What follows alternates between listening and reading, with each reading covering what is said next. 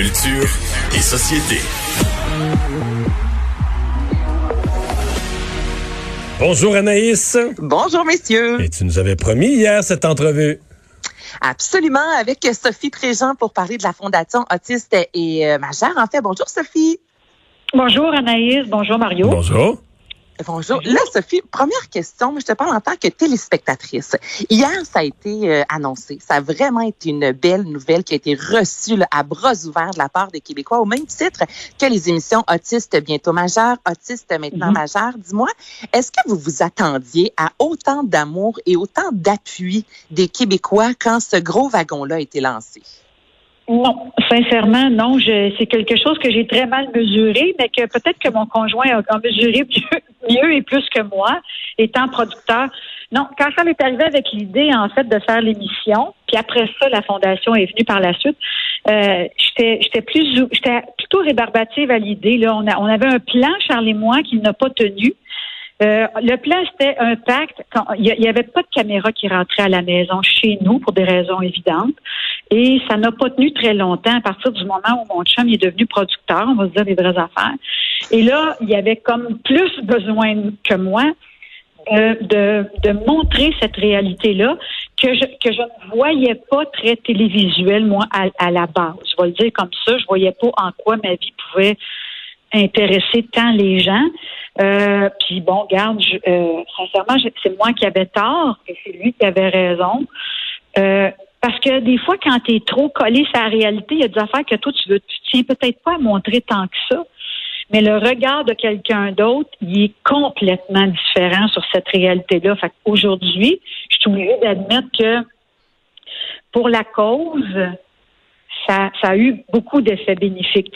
À- C'est parti d'une affaire que, euh, dont, dont je doutais beaucoup pour devenir finalement un peu, euh, comment dire, quasiment malgré moi, finalement, euh, quelque chose de, de- qui a fait un peu avancer. Je veux pas être prétentieuse par rapport à ça, ils restons humbles, mais je pense que les Québécois là-dedans, ils ont, ils ont collectivement compris une réalité qu'ils connaissaient peu ou mal. Fait que si ça ne sera que ça, ça n'eût été que ça, ça sera déjà ça. Tu sais.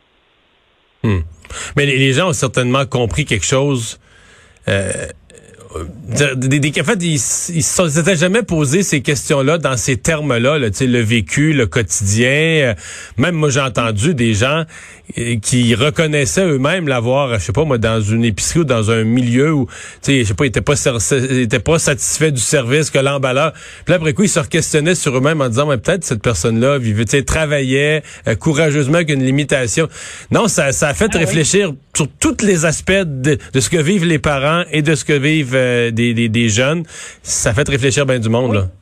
Et du regard de performance qu'on pose sur des gens qu'on ne connaît pas et dont on ne connaît pas la vie et dont, on ne connaît pas le passé ou la réalité, puis tout ça. Fait on aurait dit que, et tu sais, sont tellement différents les uns des autres, les, les enfants et les jeunes adultes autistes, que, que tout à coup, on comprend aussi la complexité de, il y a mon fils qui est un bout du spectre, puis il y a Raphaël, par exemple, dans l'émission qui, en- qui est un autre bout du spectre, ce qui fait que je pense que ça aide la population à comprendre à quel point ils sont différents les uns des autres, mais que les enjeux, finalement, à la base, restent un peu les mêmes, c'est-à-dire réussir à s'intégrer dans une société qui ne les ressemble pas, qui ne leur ressemble pas. tu sais. C'est un peu ça, en fait, que puis, tu sais, la fondation arrive là-dedans en se disant, ben là, je peux pas croire qu'on va faire un an, deux ans d'émissions et de documentaires, puis qu'au bout de ça, il va rester comme rien. Tu sais, il faut que ça serve à quelque chose. tu sais.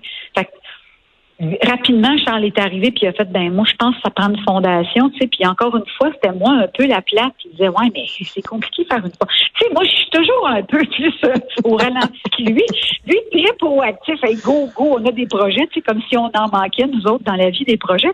Fait que mais mais tu sais force est d'admettre qu'on s'est bon on s'est adjoint des gens qui connaissaient ça plus c'est mieux que nous puis finalement euh, tu sais je vois déjà la réaction puis encore une fois c'est- moi la surprise, c'est moi l'étonné entre les deux en disant ah ben, quelle bonne idée, finalement. Puis, puis je pense que ça va nous mener quelque part. Puis regarde, on a des gens sur le conseil d'administration, on a des gens qui sont déjà, comme par exemple la Fondation euh, Saint-Hubert, qui a déjà, qui a Mhm. déjà affirmé au effort qui était pour nous encourager à, à hauteur de 1 million sur, sur quatre ans, tu sais. Fait ça, ça, ça correspond à quelque chose, là, je le sens, qu'il y a comme un mouvement autour de ça. Puis en plus, la pandémie fait que Dieu merci, une bonne nouvelle. Ça fait assez du bien?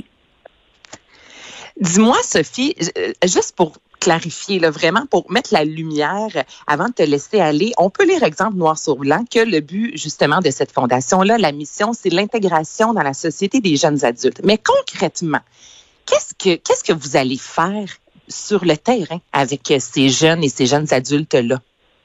Concrètement, on va probablement rien faire de plus que ce qui existe déjà, mais pas suffisamment. La clientèle est, est- est de plus en plus nombreuse, puis tu sais, des, des programmes, puis financer des programmes, entre vous et moi, là, ça existe déjà. Mais ça existe trop peu. Fait que si on peut réussir à aller chercher plus d'argent possible pour financer des programmes, parce que, tu sais, chaque autiste, puis on l'a vu dans l'émission, a une réalité qui est complètement différente. Certains ont besoin de beaucoup, beaucoup d'aide, certains beaucoup moins. Certains ont vraiment besoin tous les jours d'accompagnement, certains peut-être un peu moins aussi. Donc, essayer d'adapter le plus et le mieux possible les programmes qui existent ou peut-être même en créer d'autres, pourquoi pas. Tu sais, pour faire en sorte que ces enfants-là se développent à la hauteur de, ces enfants-là. Je suis comme mon fils, il a 18 ans, puis je parle encore comme si c'était un enfant. Mais ces, ces jeunes adultes-là ou ces adultes-là puissent avoir des services à la hauteur de, de, de- de l'évolution qu'ils sont capables de faire. Tout ce qu'on vit, c'est l'intégration dans la scolarité, dans les milieux de travail, puis dans les centres de jour. Tu sais, fait que dans le fond, c'est pas plus compliqué que ça, puis c'est tout ça. Puis à travers le Québec, c'est ça qu'on veut. Ben, merci beaucoup, Sophie Préjean. C'est tellement une belle euh, nouvelle. Un gros merci aussi à Charles Lafortune pour la Fondation Autiste et Majeur. Merci, ma Eh, chère. merci, bye bye. Anaïs, changement de sujet. On parle d'une institution québécoise, la Poule aux œufs d'or, où euh, il y aura du nouveau. Écoute, institution, tu dis 28e saison et il y aura beaucoup de nouveaux. Donc, à l'animation, on conserve Sébastien Benoît et Julie Hull, qui sont un duo vraiment là, qui fonctionne. Et là, imaginez-vous qu'ils seront seuls ou presque dans le studio. En raison de la COVID, il ne peut y avoir de téléspectateurs, donc pas de public, et même que les participants, ça débute demain. Moi, je suis curieux, j'ai hâte de voir à quoi ça va ressembler. Les participants vont jouer à la poule aux œufs d'or, mais dans le confort de leur salon. Donc, on va munir les six participants d'une Là, on est vraiment là 2.0 technologie 2020. Là, on est vraiment loin juste de la roue, exemple qu'on fait tourner. Donc, les participants vont dicter leur choix aux animateurs qui vont jouer en studio pour eux. Oui, mais les, participants, ils étaient conseillés par la foule là, pour euh, prendre l'œuf ou pas, ou je sais pas trop. là. Ben, c'est ça. On, ils ne pourront plus malheureusement être. Mais là, euh, comment tu fais pour te conseillés. décider si c'était pas, euh, c'était pas bien Ben, c'est la conseillé? famille, c'est la famille dans la maison. Écoute, Mario, ça a été vraiment, là, j'ai l'impression qu'ils ont dû se retourner en, en quelques semaines à peine et on s'est dit, on va essayer cette formule-là. Le jeu des roulettes également sera remplacé par un boulier euh, pour éviter justement là, de toucher au maximum aux objets en studio.